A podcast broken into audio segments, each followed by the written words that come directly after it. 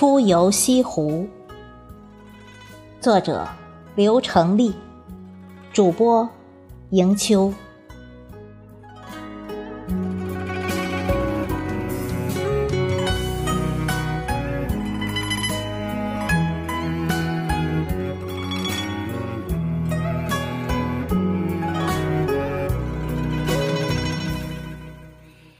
诗意的栖居是一种雅致，随心的远行是一种洒脱。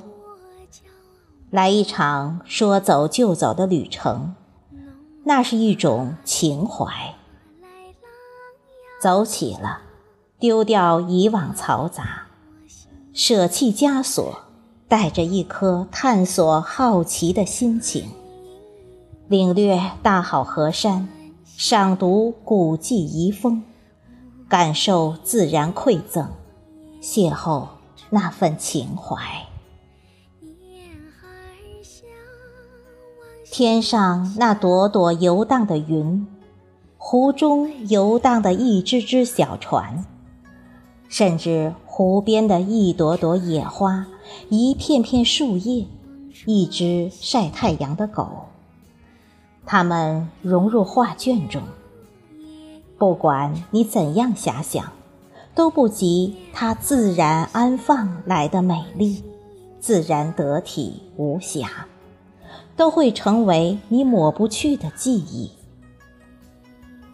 相机的快门不停按下，镜头终显浅薄，视觉的震撼和心灵的震撼，才是西湖。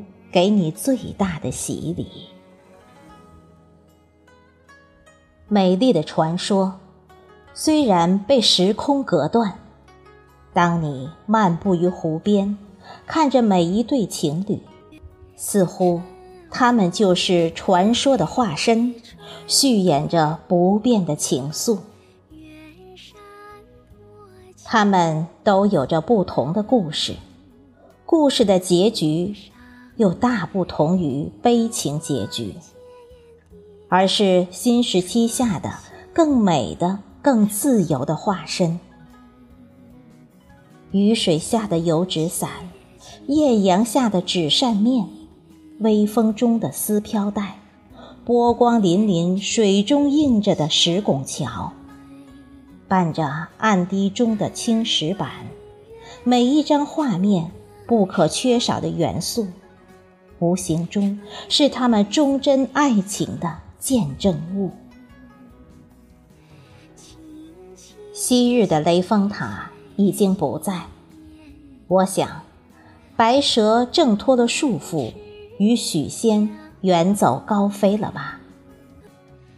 有人说，是当地养蚕人为了减少青蛇吃蚕宝，抽砖辟邪而抽倒了雷峰塔。更是人怨，破破烂烂的掩映于湖光山色之间。落山的太阳照着这些似尽的地方，在鲁迅看来，是推倒了封建旧制。文人墨客留记背后的故事，桩桩深意，笔墨精髓。或许人就是离不开情愫。开心时感叹：“何人解赏西湖好，佳景无时。”迷茫时低吟：“血染红笺，泪啼锦句。西湖起忆相思苦。”伤心时隐痛：“残霞夕照西湖好。”花雾平听，石清波平，野岸无人舟自横。悲壮时幽怨，山外青山楼外楼，西湖歌舞几时休？人生苦短，又有谁每时每刻称心如意？开心也罢，隐痛也然，悲壮随愿。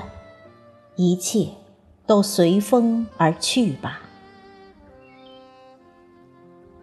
灯塔鸟瞰西湖，西湖的美在于云山秀水是西湖的底色，山水与人文交融是西湖风景名胜区的格调。